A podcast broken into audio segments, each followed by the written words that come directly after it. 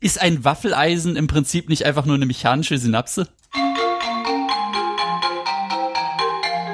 Young Urban Anesthesiologists. Der Anästhesiologie-Podcast aus Göttingen.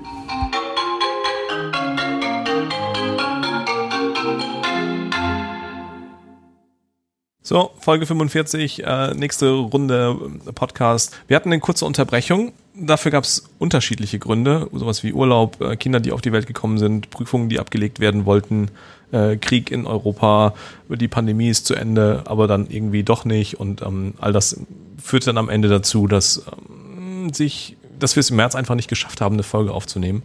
Aber ähm, jetzt geht's weiter. Hausmeistermeldungen aus unterschiedlichen Gründen, so wie wir aus unterschiedlichen Gründen äh, einen Monat keine Folge aufgezeichnet haben, bin ich gezwungen, die ähm, Handle in unseren sozialen Netzwerken ein klein wenig zu ändern. Ich darf nicht mehr der UMG reinschreiben, ähm, sondern da muss irgendwie Yuan drin stehen.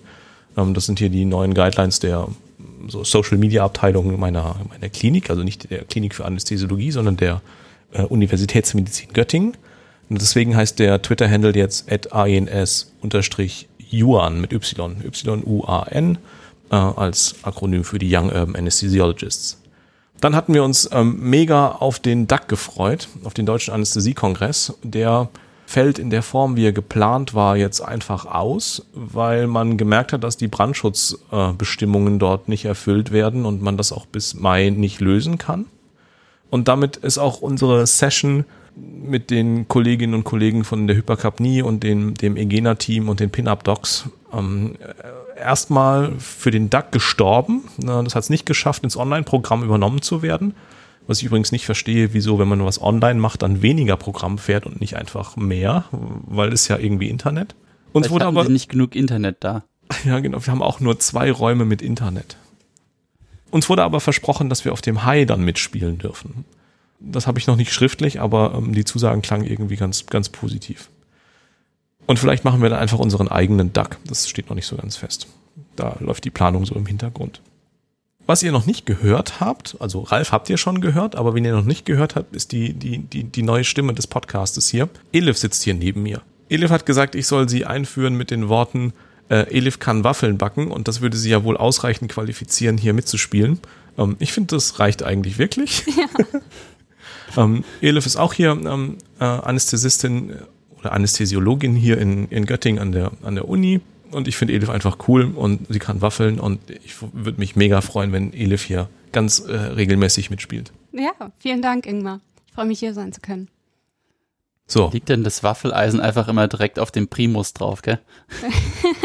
genau. Ja, man muss sich dann, also wir machen das dann immer so, dass wir die Stromversorgung, wir nehmen diese unterbrechungsfreie Stromversorgung fürs Waffeleisen und dafür dann halt den Primus an die, an die Standardleitung. Und genau so kündige ich mich auch an. Also bevor man mich sieht, riecht man die Waffeln. Ja. Freue mich, dass Elif da ist.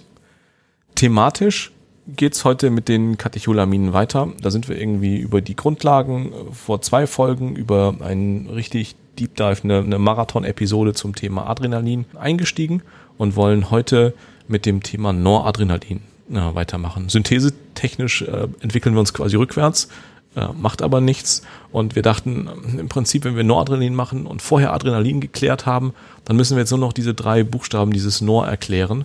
Äh, und damit ist das Thema abschließend äh, erörtert. Und ähm, über Adrenalin wisst ihr ja schon alles.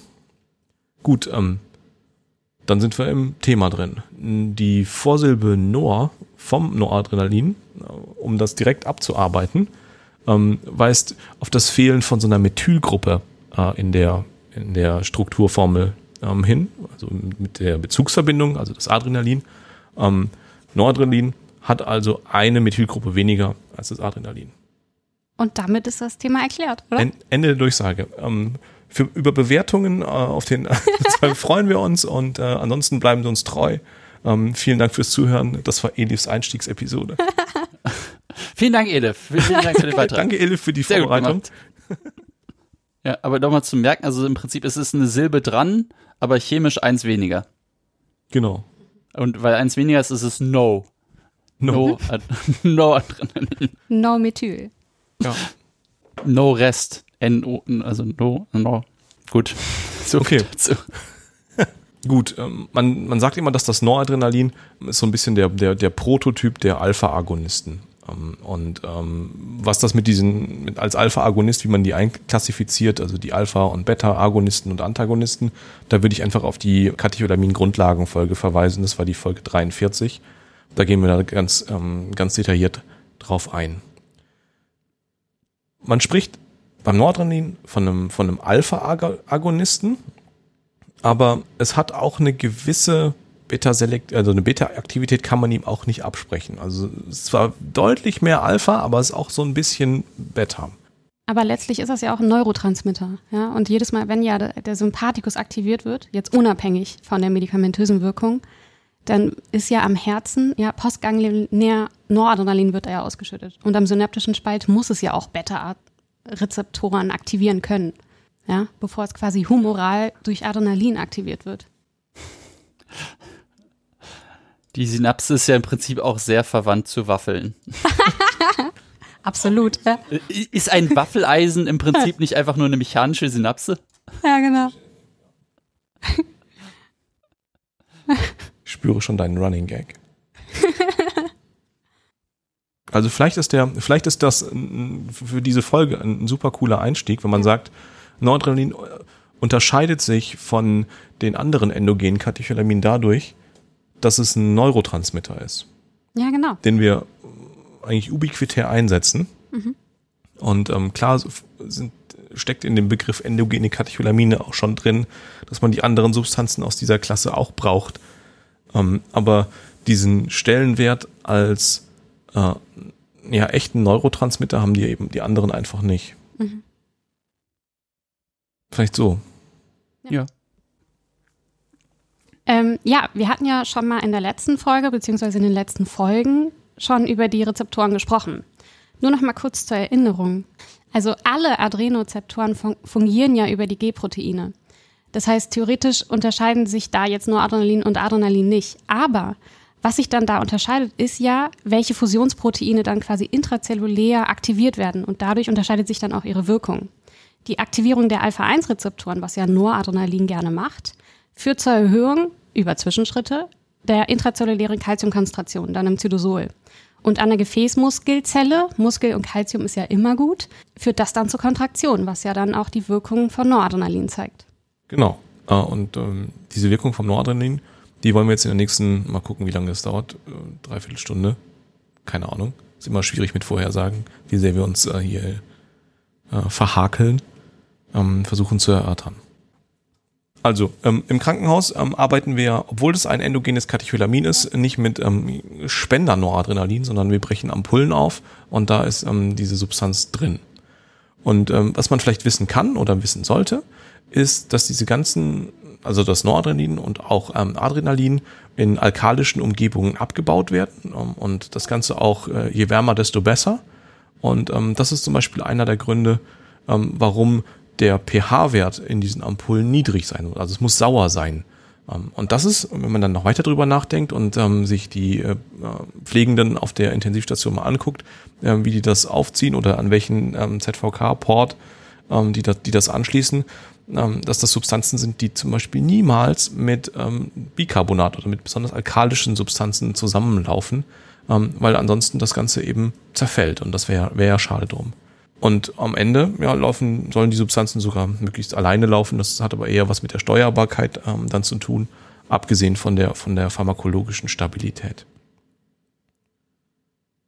Ähm, wenn man nochmal zurückgeht zur Struktur, der chemischen Struktur von dem ähm, Noradrenalin, dann ähm, ist, steht das ähm, chemisch zwischen dem, dem Dopamin und dem Adrenalin.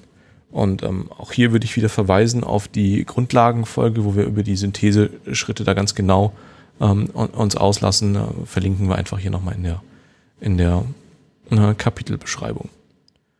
Und dann würde ich vorschlagen, springen wir direkt ähm, in die Pharmakokinetik äh, und das allseits beliebte Latme-Schema. Und ähm, dann ist Latme Ralf hier wahrscheinlich zu Hause und ähm, hm. steigt ein mit der Liberation, nehme ich an.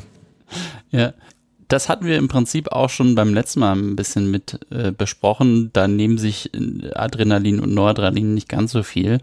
Ähm, die Verabreichung ab ist im Prinzip für den meisten Teil einfach intravenös. Alle anderen Sachen sind nicht ganz so ideal.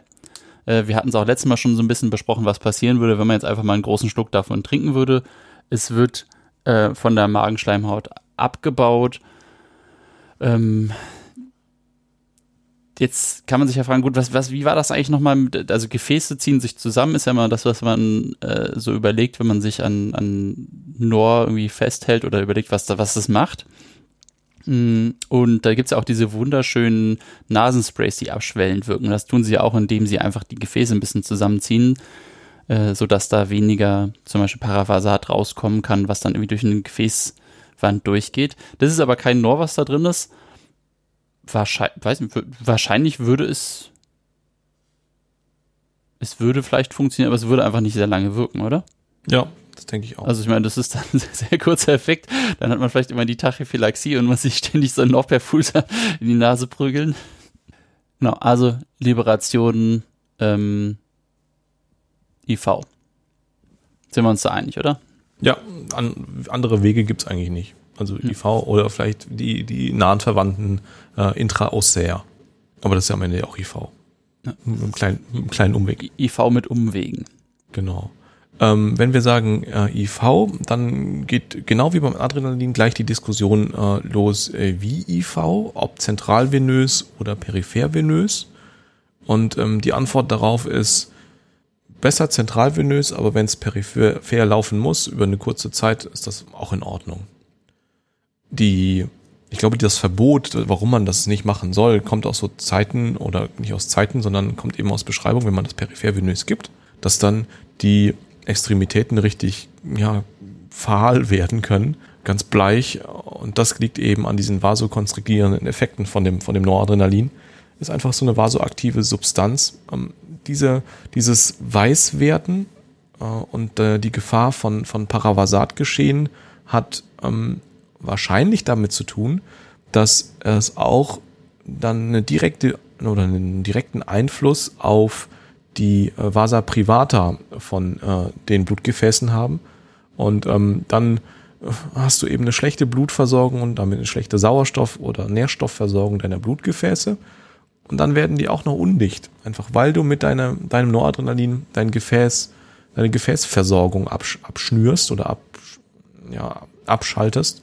Und dann steigt wiederum das ähm, Risiko für Paravasatgeschehen. Ähm, wenn man aber eine vernünftig großkalibrige Kanüle, äh, Kanüle und ähm, ja, Vene hat, und ähm, da gibt es Literatur, die sagt, größer als vier Millimeter Durchmesser, ähm, dann sollten auch periphervenöse Anwendungen eigentlich kein Problem sein. Ja, und vor allem ist das ja auch abhängig von der Dosis. Ja? Die Dosis macht ja das Gift. Ja. Ähm, wenn man es quasi ausreichend verdünnt gibt, dann ist ja die Laufrate so hoch, dass bis man die, Wes die Vasa venorum quasi da tatsächlich ähm, kontrahieren lässt und dadurch zu einer Ischämie bringt, ähm, jetzt habe ich den Faden verloren. Dann ist es einfach lang, willst du sagen. Genau, dann hat man ja. einfach mehr das, Zeit. Ja.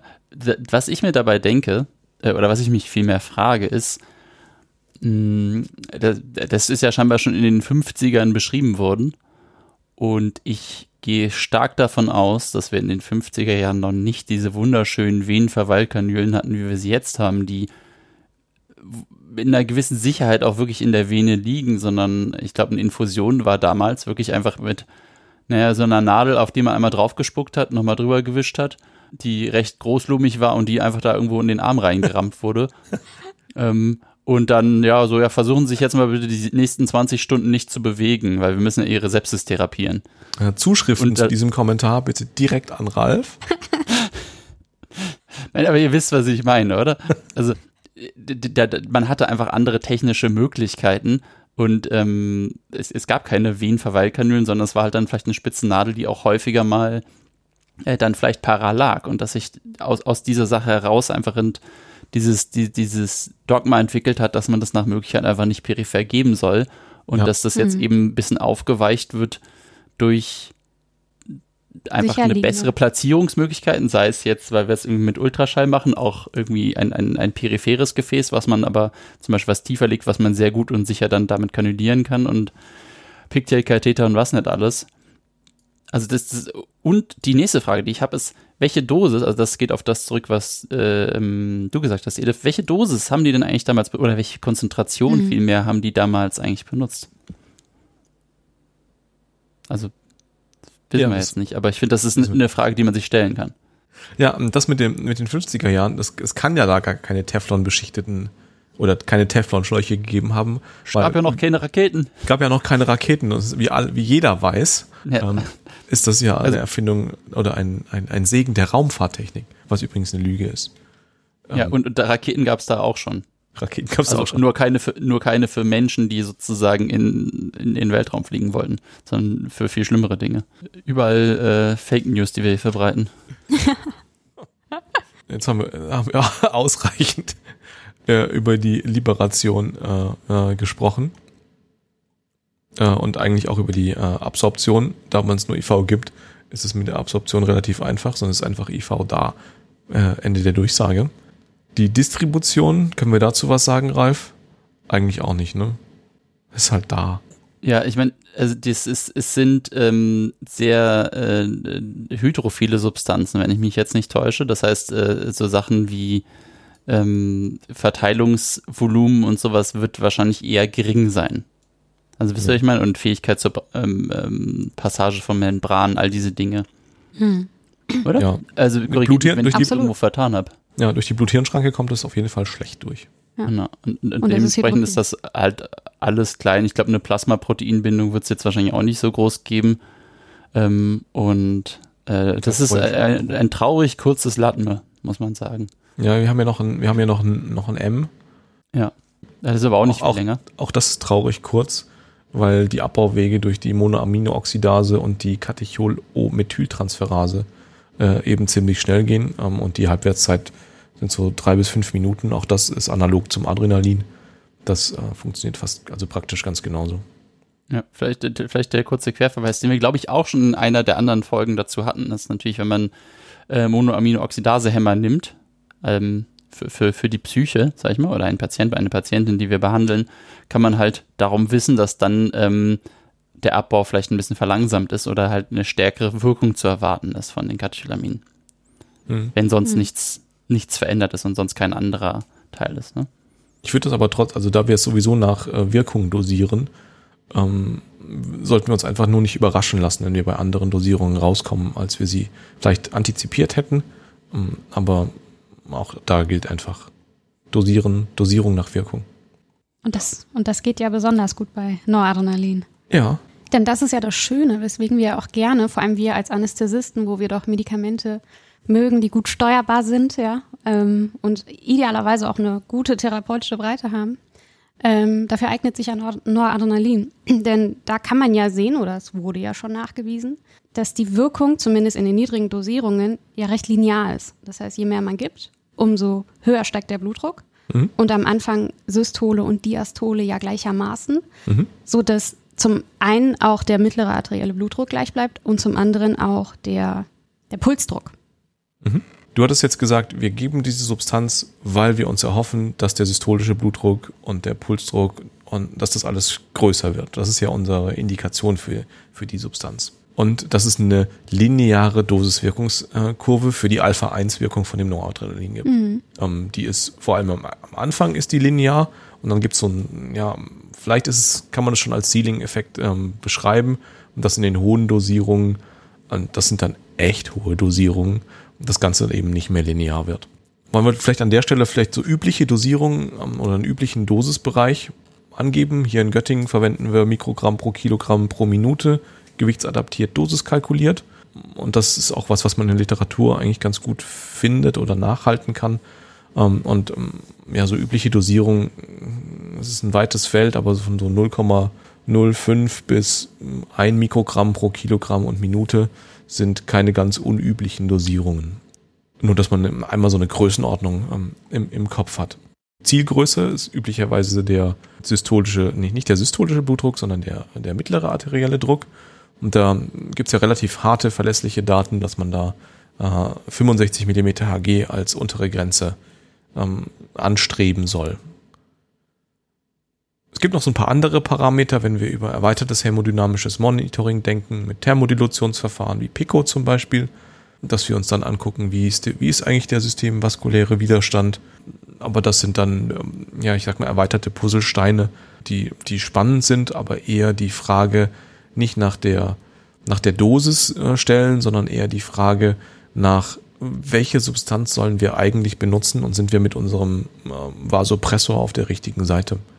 Äh, und äh, wenn wir nur Noradrenalin benutzen, vielleicht noch die Frage beantwortet, brauchen wir noch Volumen im, im, im System Patientin oder Patient. Es gibt einen Effekt beim, beim Noradrenalin, der ganz häufig beschrieben wird, ist, dass wenn man den, wenn man die Noradrenalin-Infusion startet, dass dann, wie Elif gerade gesagt hat, Systole wird größer, Diastole wird größer, damit wird der MAP größer, aber die Herzfrequenz wird kleiner. Genau. Diese sogenannte Reflexbradykardie Ja. ist ja tatsächlich ein Reflex, ein vagaler Reflex von den Barorezeptoren, ähm, so dass quasi beim entspannten, idealerweise anästhesierten Patienten dann ähm, die Herzfrequenz sinkt. Ja, das ist aber kein Effekt, der Noradrenalin spezifisch ist, sondern das ist ein, eine Reflexbradykardie, die eben Barorezeptor äh, vermittelt ist. Ähm, und, äh, aber beim Noradrenalin ist es so ein Klassiker, den man da, den man da häufig be be beobachten kann. Wenn man jetzt den Parasympathikus blocken würde, zum Beispiel mit, Atra mit Atropin, dann hätte man auch keine Reflexbradykardie, sondern dann würdest du auch einen Anstieg der Herz Herzfrequenz äh, unter der Noradrenalin-Infusion wahrscheinlich verzeichnen. Ja, absolut. Denn es ist ja auch ein Beta-Agonist, auch wenn er schwach ist. Ja, genau. Und ähm, auch wie bei, bei den anderen Katecholaminen ist auch so, je höher die Dosis, desto geringer ist dann die, die äh, Rezeptorselektivität. Mm, Ich, äh, sorry, ich bin gerade noch mal ganz kurz in meinem Kopf hängen geblieben an den Dosierungen nach Körpergewicht. Mhm. Klar, es, in der Literatur wird es immer so angegeben, äh, Mikrogramm pro Kilogramm pro Minute. Ja. Mm, Und jetzt einfach nur mal für, für alle, die da äh, zuhören, die es zum Beispiel nicht so machen. Welches Ja. Körpergewicht? Äh, Die sollen direkt abschalten. Der ist falsch! ähm, welches Körpergewicht gebt ihr ein? Also, wel, also das reale, ideale äh, Lean, Lean. Body Weight. Das ist ja tatsächlich was, was jetzt speziell nicht dafür, aber durchaus mal in, bei vielen Medikamenten sehr unterschiedlich ist und durchaus Fehlerquellen hat. Also speziell zum Beispiel so Sachen wie Antibiotika oder Ja. ähm, Also in München ist es halt kein. Problem, weil das ja immer das Gleiche ist. Das ideale Körpergewicht und äh, das, äh, Die sind ja auch alle trainiert. die sind ja auch alle so attraktiv, wie du immer sagst in, in München. Deswegen stellt sich bei euch die Frage wahrscheinlich gar nicht. Ähm, und dann verstehe ich auch, dass ihr das da anders macht. Ja. Ähm, wir nutzen eigentlich das ideale Körpergewicht. Beziehungsweise angelehnt. Schon sehr doll angelehnt an das ideale Körpergewicht. Ja. Wenn jetzt ein 1,80 großer Mann, der nicht 80 Kilo wiegt, sondern 150, da würde ich nicht unbedingt 80 Kilo angeben, sondern eher so 100. So Aber warum? Das macht Ja, eigentlich das ist nämlich genau die spannende Frage, finde Ja. ich. macht halt keinen Sinn. Also entweder machst du 150, also es macht keinen, also entweder du musst, ich glaube, dass, also hm, Das ist total schwierig. Aber ich finde, Das wird halt so Es gelebt, bietet Raum aber für Fehler, das will ich damit sagen. ja, genau, voll. und, und damit machen wir unser schönes gewichtsadaptiert, dosiskalkuliertes System nämlich wieder kaputt. Weil wir wieder nur so, so, so eine, so eine ah, Eyeballing Ballpark-Nummer machen. Sagen, ach ja, der Patient wiegt 150, lass uns aber bei der Dosiskalkulation ein willkürlich nach oben gekapptes Gewicht von 100 Kilo eingeben. Also entweder, finde ich, macht man dosiskalkuliert, also wenn man, da, da musste sich halt auf ein Gewicht einigen. Und ich finde, das Gewicht, was man nehmen sollte, ist in dem Fall das Idealgewicht. Ja, wenn du es so sagst, absolut. Aber Gewicht ist ja nicht gleich Gewicht. Also was ist, also ich rede jetzt nicht von einem typischen adipösen Menschen. Was ist, Ja. wenn der jetzt voller Muskeln ist? Und voller Muskeln bedeutet auch Zu voller 90 Gefäße. Prozent purer Ja. Muskel. Ja, wie der typische Münchner also. Ja. Oder Münchnerin. Ja. Ähm, ja, Weißt du, was ich meine? ja, natürlich. nicht natürlich nur, ähm, natürlich sind, sind, sind Menschen unterschiedlich. Aber ich glaube, dass die äh, Variabilität in den in der, Hm. in der Zusammensetzung Mhm. Kleiner ist, als wenn wir sagen, wir kappen oder wir deckeln das Gewicht bei 100 Kilo. Auch wenn er 150 Kilo wiegt. Na, ich verstehe. Also da, ich bin auch dabei, dass man jetzt nicht einfach so ein, so ein, wir nehmen das Gewicht dazwischen nehmen, weil das, das, also zum einen Das ist es jetzt nicht einheitlich System. vorgeschrieben. Ähm, stimmt. und ich habe jetzt auch vor Shits and Giggles einfach mal kurz nachgeguckt. Äh, bei der AI Online ähm, gibt es einen, einen Kurs zum Thema Adipositas in Anästhesie und Intensivmedizin, beziehungsweise einen Artikel mh, von 2019, weil ich nämlich jetzt auch nochmal sicherheitshalber nachschauen wollte, wie, wie nach was nach was zum Beispiel, also Lean Body Weight, ideales Körpergewicht, absolutes Bo Körpergewicht. Und da steht für die Katecholamine einfach nach klinischer Wirkung, ohne Gewichtsangabe. Ja, genau, dann könnte man Ähm, Ja, aber das, ich finde, das macht es schwierig, dass das, weil es ja durchaus Kliniken gibt und vielleicht auch mit gutem Grund, die eine Gewichts, ähm, eine Gewichtsangabe nutzen und wenn da nicht geklärt ist, also nicht einheitlich geklärt, das kann ja auch von mir aus in der SOP für die Klinik geklärt sein, ja. ähm, welches Gewicht man nimmt, dann bietet es Fehlerquellen. Ich glaube, wir widersprechen uns ja überhaupt nicht. Ähm, dass uns klar ist, dass wir das nach, nach Wirkung dosieren, völlig egal, was am Ende auf dem Perfusor draufsteht. Aber wenn wir es gewichtsadaptiert machen, dann müssen wir uns einig sein, welches Gewicht wir da einspeichern. Dass wir Genau. dann, weil wir ansonsten die Vergleichbarkeit verlieren. Ja, das Ja, stimmt. genau. Und wenn wir das nicht das machen- wollte ich nur sagen. Dann können wir auch Gamma benutzen. Ähm, das Schreien beginnt hier im Nebenraum und Jana äh, bittet darum, dass ich jetzt mal kurz übernehme. Ja. Ähm, ihr müsstet jetzt erstmal ohne mich weitermachen. Ähm, wenn sich die Sache beruhigt, kann ich mich einfach wieder dazuschalten. Es tut mir leid, aber ähm, das, äh, das kann ich nicht auf ihr abladen, dass ich jetzt sage, ich mache Podcast, du musst dich jetzt um den Kleinen kümmern. Also, wir setzen das Noradrenalin ja ein, um den, den Blutdruck zu verbessern. Die, diese Effekte der Alpha-1-Wirkung gehen über eine Vasokonstriktion an den kleinen, Arteri an den kleinen Arterien, an den Arteriolen. Ähm, und ähm, dagegen muss das, das Herz dann mit einer dadurch erhöhten Nachlast äh, anpumpen. Dann kommt es durch äh, zu einer Aktivierung von den Barorezeptoren und einem Absinken der Herzfrequenz und damit in einem ersten Schritt auch zu einem Absinken des Cardiac Output, also der, der, der, der Pumpfunktion am Ende. Hm. Und dieser Effekt, der ändert sich dosisabhängig. Das ist cool. Oh. Ja, der ändert sich, der, der ändert sich dosisabhängig, weil irgendwann die Beta-1-Effekte auch mit einsteigen. Ja, und äh, dann damit mit diesen Beta-1-Effekten kann dann die dosisabhängige Barorezeptor vermittelte Bradykardie, ich sag mal, überstimmt werden. Also du kannst die, die Herzfrequenz mit hohen Dosierungen dann doch wieder hochnehmen und damit dann dein Minutenvolumen nochmal relevant steigern. Ich glaube, ich gehe jetzt mal kurz wieder. Ja, ist gut. Ja. Tschüss, Ralf. Tschüss. Ich komme vielleicht nochmal wieder. Ich, ich lasse die Aufnahme einfach mal laufen. Ja, Okay. Es gibt noch einen zweiten Teil von dieser Kurve. Der beginnt an einer Stelle, in der die Dosierungen fürs Noradrenalin eigentlich absurd hoch werden.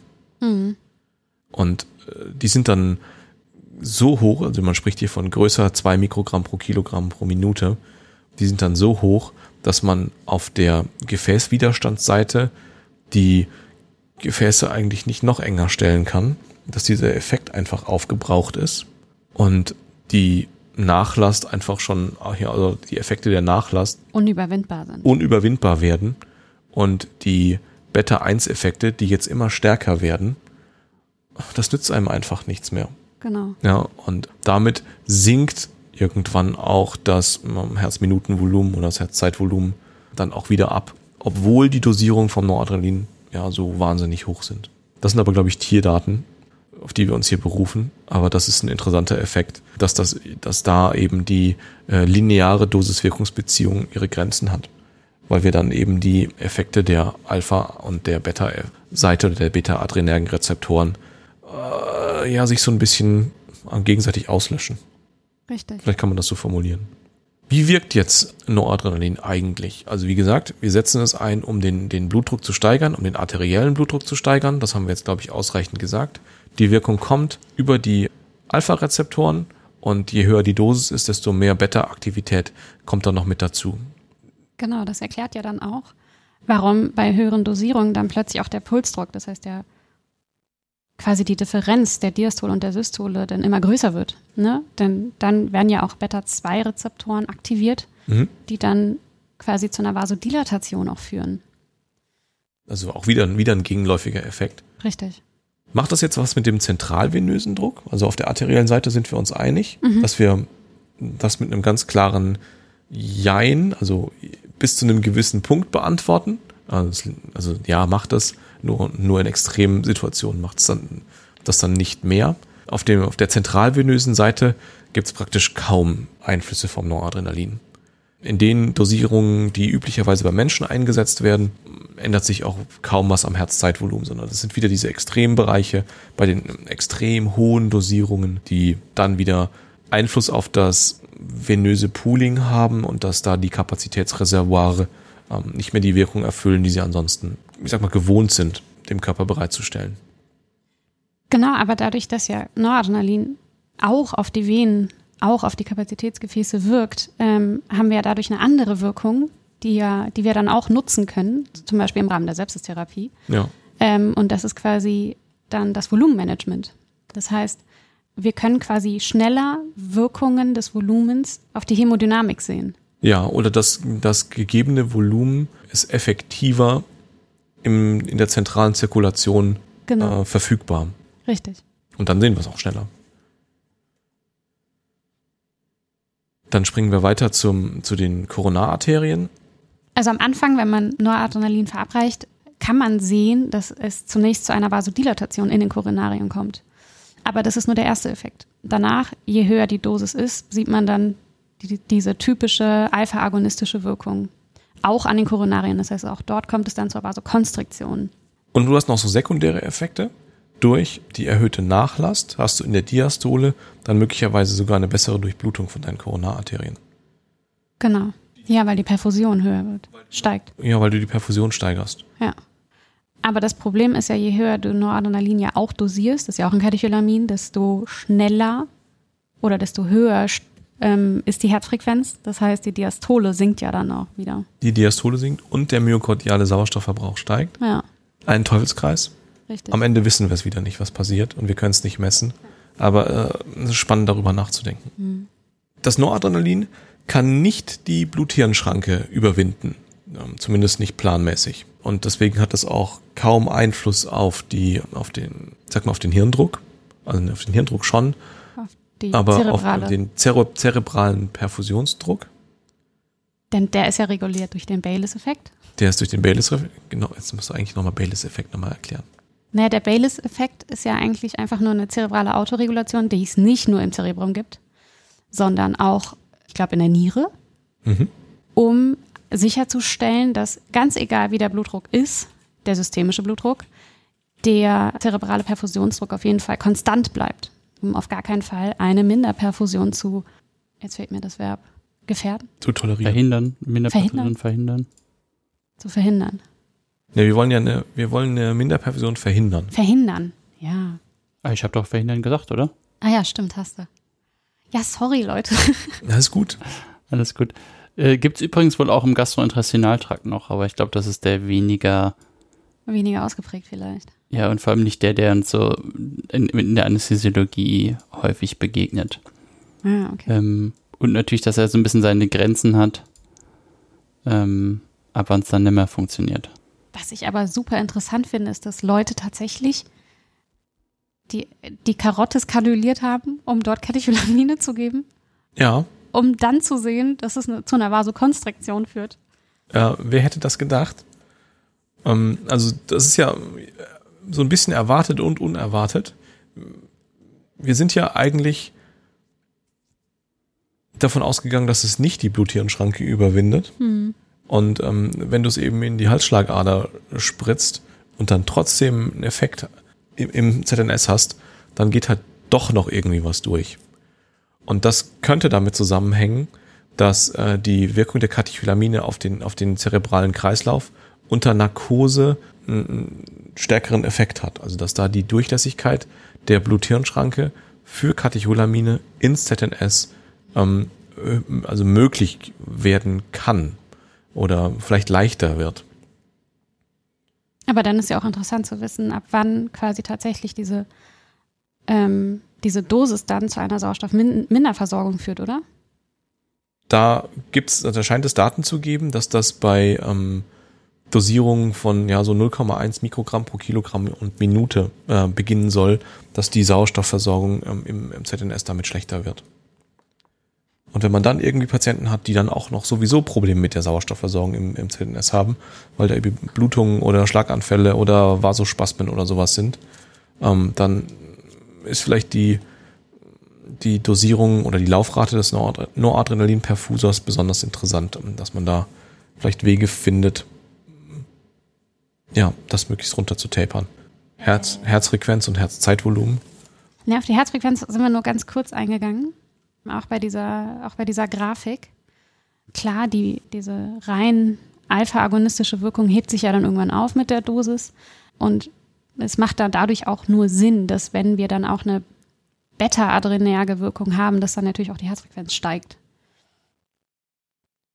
Und wie auch Ralf schon in den Folgen davor sagte, beziehungsweise ihr sagtet, dass sich das ja dann, dann positiv inotrop, chronotrop, basmotrop, lositrop auswirkt. Alles, Alles. omnidrop. Oh. genau. Scroll, scroll, scroll, haben wir gesagt, haben wir gesagt. Das wäre mir noch wichtig hier. Oh wir, ja. Ähm, wir sagen nämlich immer, oder es ist so landläufige Meinung, dass bei azidotischen Patientinnen und Patienten die Wirkung der Katecholamine nachlassen soll. Und ähm, mhm. da ist man sich vor allem, was die Alpha-2 und Alpha-1-Rezeptoren angeht, hm, ja, ich sag mal fast sicher, ähm, dass das an der Azidose liegt. Aber ähm, da scheint es auch Unterschiede innerhalb dieser Rezeptorfamilie zu geben. Also die, der Tonus von den kleineren äh, Arteriolen, der wird überwiegend durch Alpha-2 gesteuert. Mhm. Aber es gibt noch große Alpha-1 empfindliche Gefäße, die offensichtlich nicht so stark von der Azidose betroffen sind.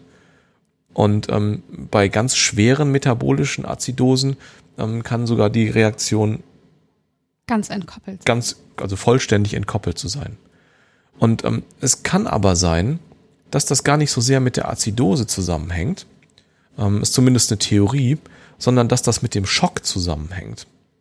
Und ähm, das oder, oder dass das sekundär über den Schock passiert, nämlich dass, dass der Sympathikotonus durch die Azidose verloren geht und gar nicht die Katecholaminwirkung. Mhm. Aber dadurch, dass ich durch die Azidose den Sympathikotonus verliere, brauche ich mehr Noradrenalin.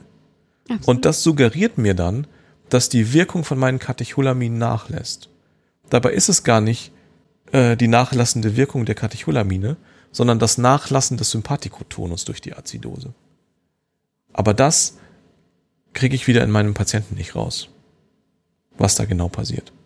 Mm, ja, aber wenn wir doch wissen, dass die nervale Durchblutungsregulation hauptsächlich über den Sympathikus reguliert ist, das bedeutet, dass unsere Arterien, Arteriolen, Venolen, Venen, Venen ja die ganze Zeit eigentlich unter einem gewissen Sympathikotonus sind und dadurch ja quasi die ganze Gefäß, der Gefäßruhetonus vorhanden ist. Mhm.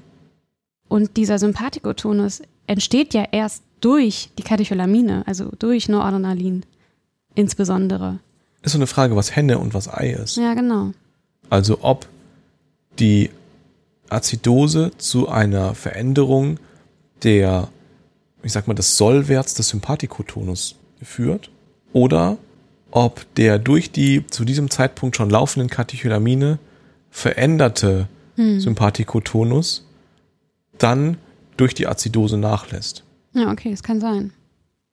Das, das ist wohl noch Gegenstand von, äh, von Forschung. Das wissen wir nicht. Wissen wir nicht. Aber es ist spannend. Ja. Aber auf der anderen Seite kann man ja dadurch dann die Wirkung von Hydrocortison zum Beispiel im septischen Schock erklären. Hydrocortison wird ja nachgesagt, dass es quasi die Rezeptoraffinität erhöht für die Katecholamine. Weswegen ja man zum Beispiel in einem schweren septischen Schock, das bedeutet Patienten, die quasi aufgrund ihrer Sepsis therapierefraktär auf Katecholamine und auf Volumen reagieren, dann auch Hydrocortison bekommen sollen in einer Dosis, ich weiß nicht, 200 Milligramm am Tag oder so. Mhm. Ja, das, das ist einer der Gründe. Es gibt noch, gibt noch andere Gründe für Hydrocortison, aber das ist einer der Gründe, warum das in den Surviving Sepsis äh, Campaign Guidelines irgendwie mit drin steht, dass das, also es ist auch jetzt in der neuen Variante aus dem, aus dem Frühjahr diesen Jahres in der, in der Dringlichkeit und der Empfehlung hochgestuft worden, das Hydrocortison. Ähm, wir schweifen gerade so ein bisschen vom, vom Thema ab. Die Mortalität verbessert es nicht, das Hydrocortison, aber die Leute, bei denen es wirkt, denen geht's schneller besser als die ohne Hydrocortison. Du weißt noch nicht vorher, wer in welche Gruppe gehört. Aber im septischen Schock, wenn wir jetzt schon bei den Surviving Sepsis Campaign Guidelines sind, bei den aktuellen, ähm, da steht, man soll frühzeitig, ähm, und frühzeitig meinen die mit 0,5 Mikrogramm pro Kilogramm und Minute, Vasopressin ergänzen zum Noradrenalin. Dass man gar nicht in diese besonders ja, hohen Laufraten, die dann wieder Probleme machen mit ähm, Or- Endorganperfusion vom Darm zum Beispiel, dass man da gar nicht erst hinkommt. Das wollte ich noch zum septischen Schock loswerden. Und ansonsten kann man jetzt noch so ganz kleinschrittig ähm, die Indikationen von Noradrenalin ähm, äh, durchgehen. Kontrovers diskutiert wurde in der Vergangenheit so ein bisschen die, den Stellenwert von Noradrenalin im kardiogenen Schock. Äh, die kurze Antwort darauf ist, dass es auch im kardiogenen Schock den arteriellen Blutdruck verbessert. Und wenn das das Ziel ist, dann kann man das durchaus anwenden. Das gleiche gilt bei postoperativen herzchirurgischen Patienten. Auch da hat es den erwarteten Effekt, dass der, der Blutdruck damit besser wird. Über Sepsis haben wir gerade schon gesprochen. Und wenn wir jetzt in die, in die Neurochirurgie gehen und über, hatten wir vorhin schon so ein bisschen äh, angerissen, zerebrale Vasospasmen sprechen oder Patientinnen und Patienten mit, mit diesem Problem, ob man mit Noradrenalin eine entscheidende Waffe in der Hand hat, um den zerebralen Perfusionsdruck und damit ähm, wieder die Sauerstoffversorgung im, im Kopf zu verbessern, sagen die Neurochirurgen, wir wissen es nicht so genau. Aber wir haben nichts Besseres als Noradrenalin und deswegen benutzen wir Noradrenalin. Genau. Ja, also scheint für die Behandlung von jeglicher Schockform mit dem Ziel, den Blutdruck zu steigern, gut geeignet zu sein. Ähm, Es gibt so ein paar Dinge, die man noch so im Hinterkopf behalten kann, wann man es nicht machen soll, wann Noradrenalin nicht ähm, zum Zuge kommen soll. Das ist beim hypovolämen Patienten. Die brauchen halt Volumen, um den Blutdruck zu steigern und kein Noradrenalin. Manchmal brauchen die Noradrenalin und Volumen. Also man kann mit Noradrenalin das erforderliche Volumen einsparen. Richtig. Also zum, oder ein wenig Volumen einsparen. Da kann man sich trefflich drüber streiten, was die, was da die entsprechende Zielgröße ist. Was haben wir noch? Patienten mit einer unbehandelten mesenterialen Ischämie. Ja, Ähm, wobei, wobei man da natürlich auch so ein bisschen abwägen muss, was jetzt wichtiger ist, das Gesamtüberleben oder ja, die sterben halt im septischen Schock richtig. und brauchen auch irgendwie Perfusion für die, für die anderen Organe. Und wie wir ja schon vorhin besprochen hatten, Noradrenalin erhöht ja natürlich durch die Vasokonstriktion auch die Nachlast. Das heißt, Patienten mit einer schweren obstruktiven Kardiomyopathie, auch da sollte man es so ein bisschen differenzierter anwenden. Ne? Ja, ganz genau. Wenn man es sich erlauben kann, was anderes zu benutzen. Ja. Und wenn man es vorher weiß, vor allem. Also die, diese Diagnose der obstruktiven Ah, ja. Kardiomyopathie, muss man erstmal drauf kommen. Richtig. So im OP-Saal, einfach so. Und so ein bisschen Nachlass ist ja auch gut für einen Frank Starling. Der gute alte Frank Starling. Dann sind wir, glaube ich, am Ende angekommen, Elif Mhm. und Ralf. Ähm, Ralf, bist du noch da?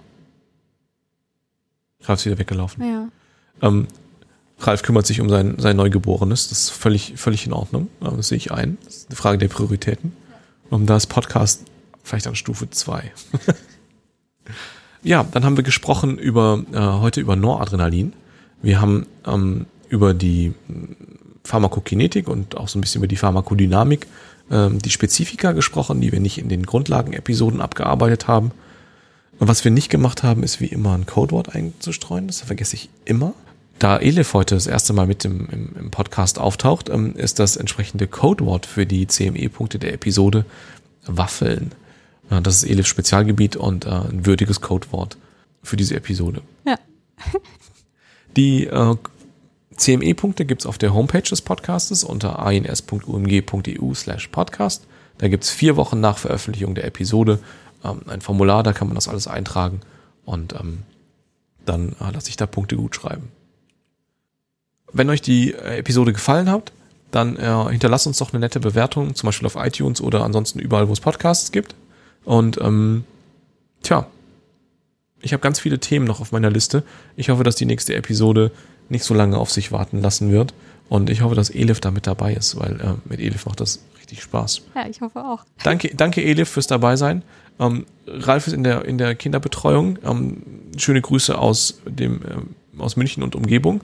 Und ähm, wir hören uns demnächst wieder. Tschüss. Tschüss.